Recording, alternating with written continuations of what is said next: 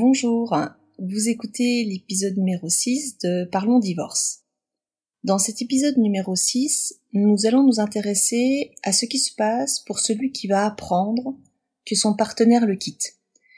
J'ai appelé cet épisode Être quitté et faire face au choc. On parle souvent d'un choc et je pense véritablement que c'est le terme parfaitement adapté à l'état dans lequel la personne se trouve lorsqu'elle apprend que son conjoint veut divorcer.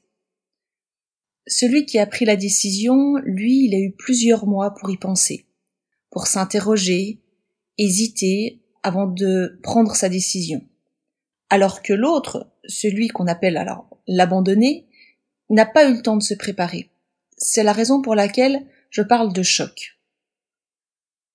Face à un choc, comme d'ailleurs à d'autres événements traumatiques, il est important pour les professionnels du droit d'avoir conscience que donc cette annonce est vécue comme telle par nos clients pour pouvoir les accompagner dans cette épreuve. Nous ne devons pas, en tant qu'avocats, mettre de côté cette étape psychologique de nos clients, car je suis convaincue qu'on passe à côté du divorce si on ne prend pas la mesure euh, de l'importance du choc ressenti par la personne. Et donc, comme tout choc traumatique, votre cerveau va avoir ce qu'on appelle un état de sidération. Je vous en ai déjà parlé dans d'autres épisodes précédents, mais je crois qu'il est important de rappeler les découvertes qui ont été faites par les neurosciences sur le fonctionnement du cerveau. Parce qu'en état de choc, votre cerveau va avoir un fonctionnement un petit peu particulier. Votre cerveau va se concentrer sur ce qu'on appelle les besoins de survie. Et donc vos fonctions habituelles qui vous permettent de raisonner, de prendre de bonnes décisions, ces fonctions-là ne vont plus justement euh, marcher. Votre cerveau, en état de choc, on a toute une partie des connexions qui ne peuvent plus se faire normalement et on va être sur ce qu'on appelle juste les besoins ici de survivre, de vivre, mais les fonctions de raisonnement sont atteintes. D'ailleurs, j'ai des personnes qui me disent ne pas se reconnaître au moment de, de l'annonce du choc et, dans les semaines qui suivent. Et je leur dis mais c'est normal. Euh, ce cerveau, euh, ce fonctionnement de votre cerveau peut expliquer des réactions d'ailleurs qui sont pas adaptées. On dit mais je me reconnais pas, je réagis pas comme ça normalement. Mais c'est normal. Votre cerveau est en état de survie et ses fonctions habituelles malheureusement ne fonctionnent pas. Mais lorsqu'on sait que tout ceci est pour une partie bah, physiologique, on peut tout d'abord être un petit peu indulgent avec soi et ne pas se juger en disant mais j'ai mal réagi. On réagit comme on peut, mais simplement le fait de savoir que l'état de choc va conduire à un comportement particulier permet d'être un petit peu plus doux avec soi-même.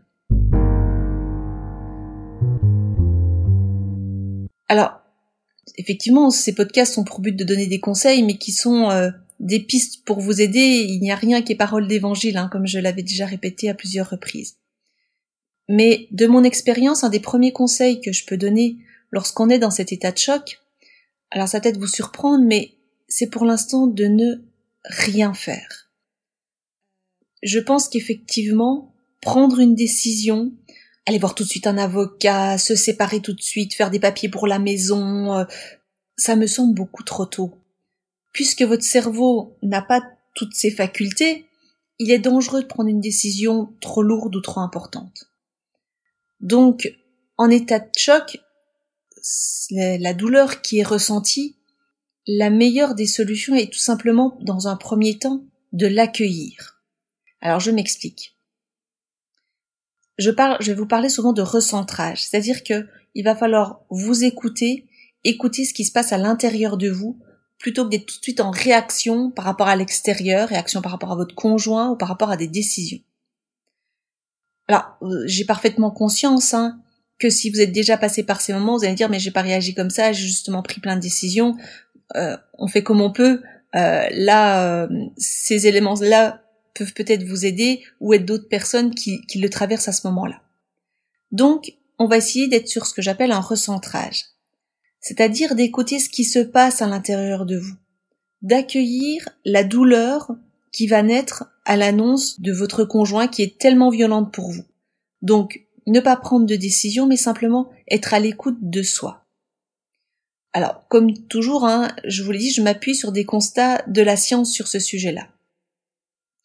Et, et l'idéal serait de parvenir à ce qu'on appelle une situation d'observateur de vos émotions, d'écouter ce que vous ressentez et l'accueillir. Pour l'instant, ne rien faire d'autre. Parce que lorsqu'une personne que vous aimez vous annonce qu'elle vous quitte, il est normal d'avoir de la douleur. Et cette douleur, il faut que vous puissiez l'accueillir. Si vous tentez de la fuir, le travail ne se fera pas, elle sera toujours active. Car si même cela peut vous paraître difficile, mais la douleur, elle a un rôle dans cette épreuve. C'est elle qui va vous permettre aussi d'avancer pour la suite. Donc dans cette période d'accueil des émotions, je le dis à nouveau, il ne faut pas mettre en place d'action immédiate. Souvent même les discussions avec le conjoint là sont souvent à un moment donné catastrophiques. Euh, les décisions ne sont pas les bonnes. Donc laissez-vous simplement le temps d'accueillir ce que l'autre devient vous dire et d'accueillir ce que vous vous ressentez à l'intérieur. Indispensable également, si la situation est trop difficile pour vous, euh, n'hésitez pas à vous faire accompagner d'un médecin ou d'un psychologue. Parce qu'en état de choc, il faut que vous puissiez avoir autour de vous des personnes bienveillantes qui vous écoutent simplement. Et non pas qui vous jugent, et ni même, j'ai envie de dire, qu'on vous donne pas tout de suite des conseils, simplement qu'on vous écoute. L'avocat a parfois du mal à s'occuper de cette phase-là, cette phase d'écoute. Et je suis convaincue que si moi, en tant qu'avocat, je, ne prends pas le temps d'écouter cette souffrance, je passerai à côté du dossier. Il y a un psychologue, alors je sais plus son nom là en tête, je vais vous le retrouver, euh, qui disait si la rage euh, n'est pas entendue, elle est active. Donc, il est important, nous, avocats, d'entendre cette rage, d'entendre cette colère pour pouvoir venir l'apaiser. Mais effectivement, tous les avocats ne sont pas formés à cette écoute et que parfois, quand vous avez votre premier rendez-vous chez l'avocat, que vous êtes vous en état de choc et qu'on vous raconte euh, comment se passe une procédure, qu'on vous pose des questions très techniques, souvent votre cerveau n'enregistre rien. Et c'est normal parce que votre cerveau ne peut pas enregistrer des informations techniques, il souffre, il a juste besoin d'être pris en charge. Et je sais que personnellement, il m'arrive souvent, lorsque des clients viennent me demander, je veux savoir comment ça fonctionne le divorce, de leur dire, vous n'êtes pas en état d'entendre ces informations-là, c'est trop tôt. On va travailler autrement. On va déjà travailler sur qu'est-ce qui s'est passé, racontez-moi ce qui s'est passé. Et peut-être que dans un mois, je vous expliquerai techniquement comment on divorce. Mais là, les informations de procédure, ce que je vous ai expliqué dans les épisodes précédents, c'est compliqué et quand on souffre, tout ça, ça passe par une oreille, ça ressort par l'autre et ça n'a pas une grande utilité.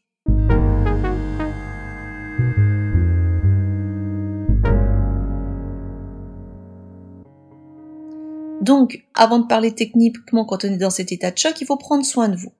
Je vous en ai déjà parlé, il y a des podcasts que j'apprécie beaucoup euh, de Clotilde Dussouillet et il y a notamment l'épisode numéro 31 sur les événements graves.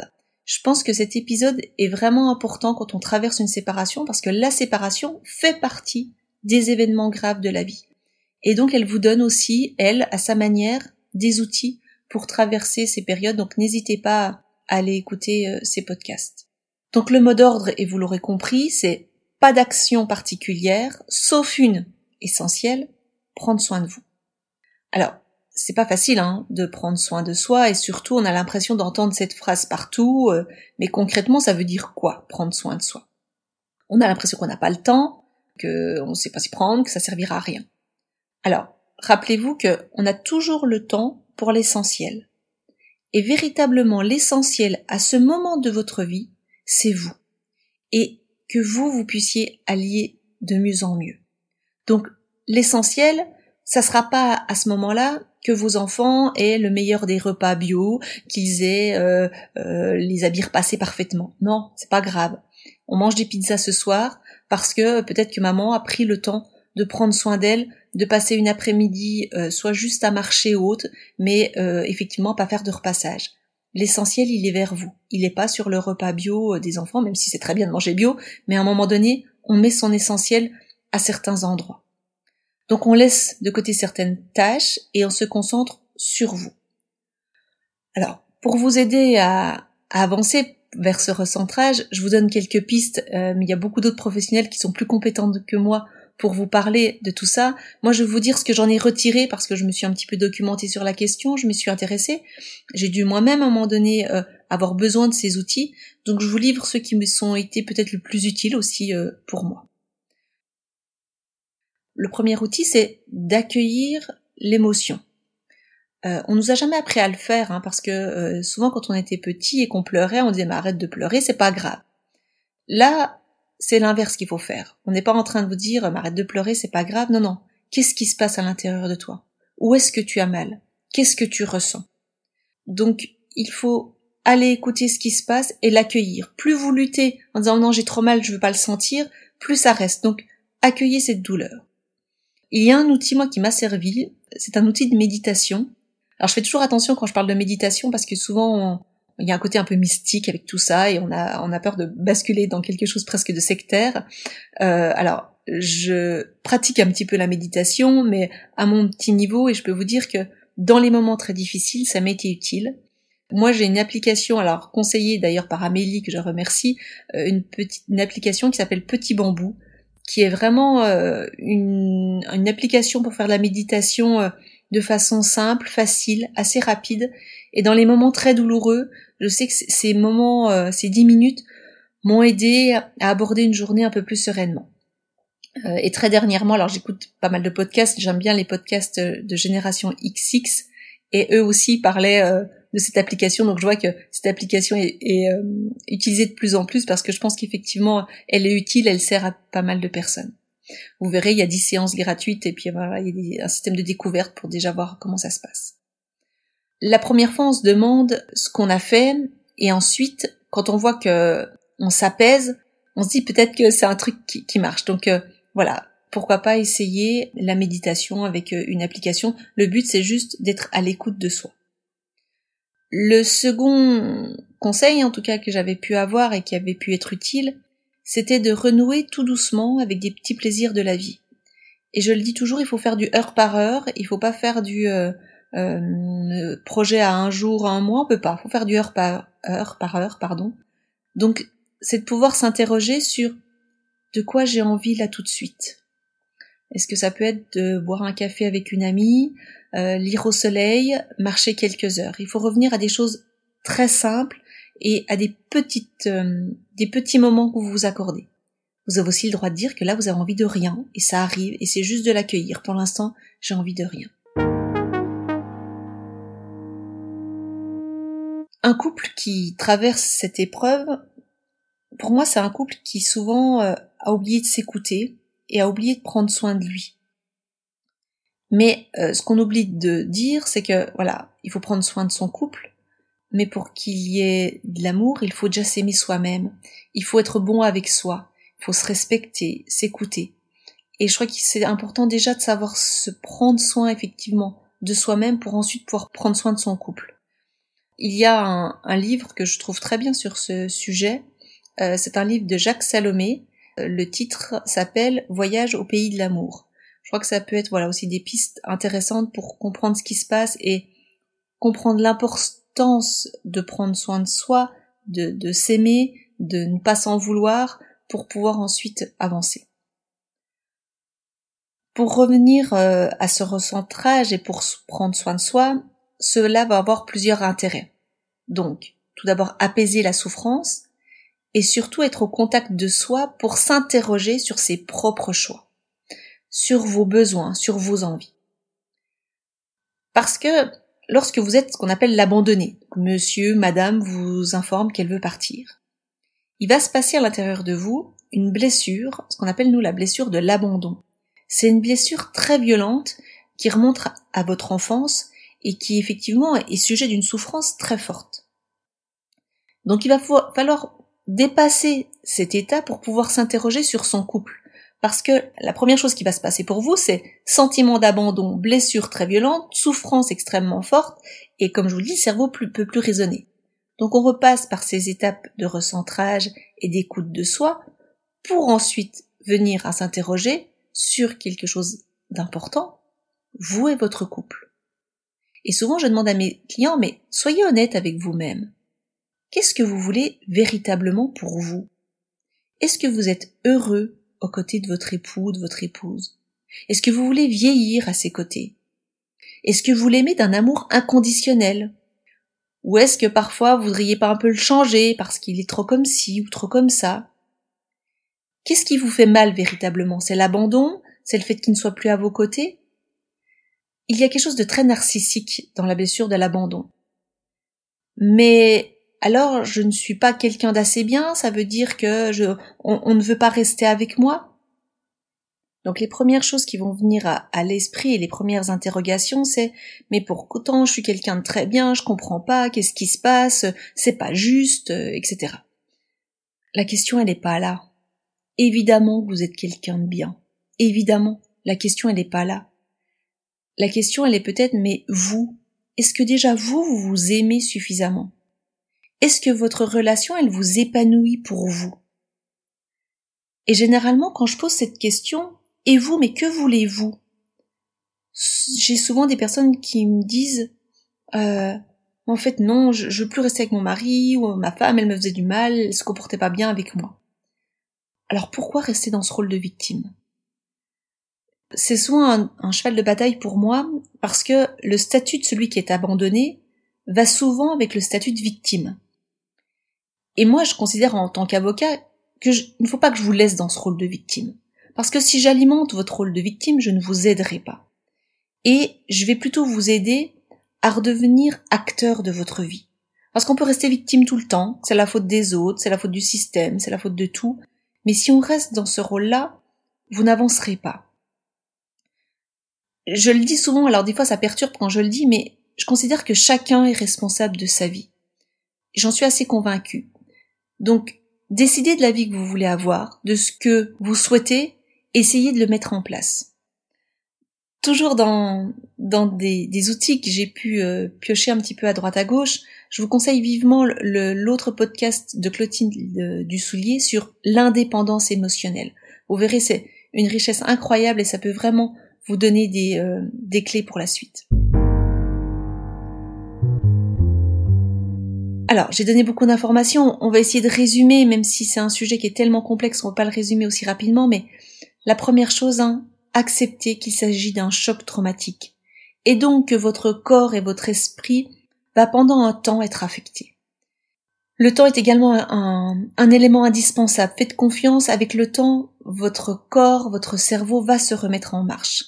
Et plus vous accueillez avec bienveillance, comme un parent bienveillant, la douleur que vous avez, plus vous allez pouvoir vous remettre et ensuite mettre en place des choix et des actions.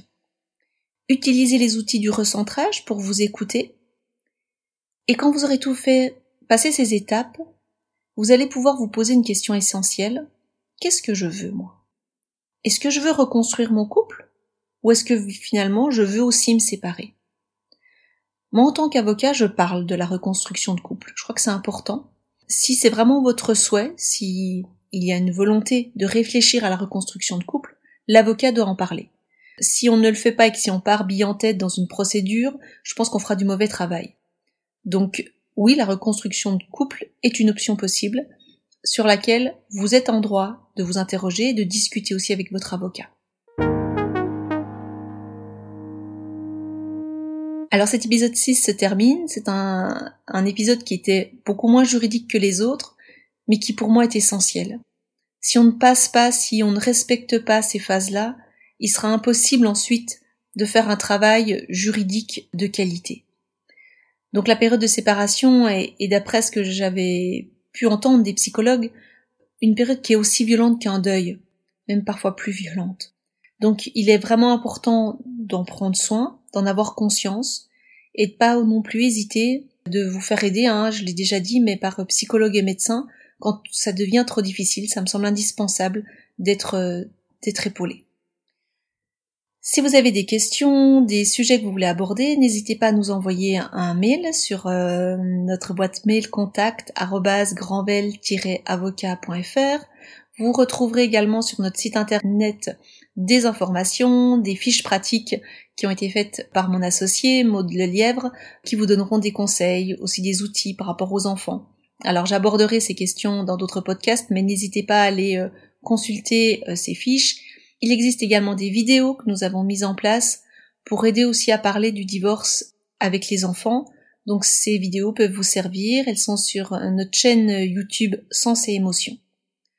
La semaine prochaine, je vous parlerai d'une passion pour moi. Je suis tombée dedans il y a cinq ans. Ça s'appelle le droit collaboratif. Alors, vous ne devez pas savoir ce que c'est comme ça, c'est normal, vous inquiétez pas. Je vous en parle euh, dans le prochain épisode. À très bientôt.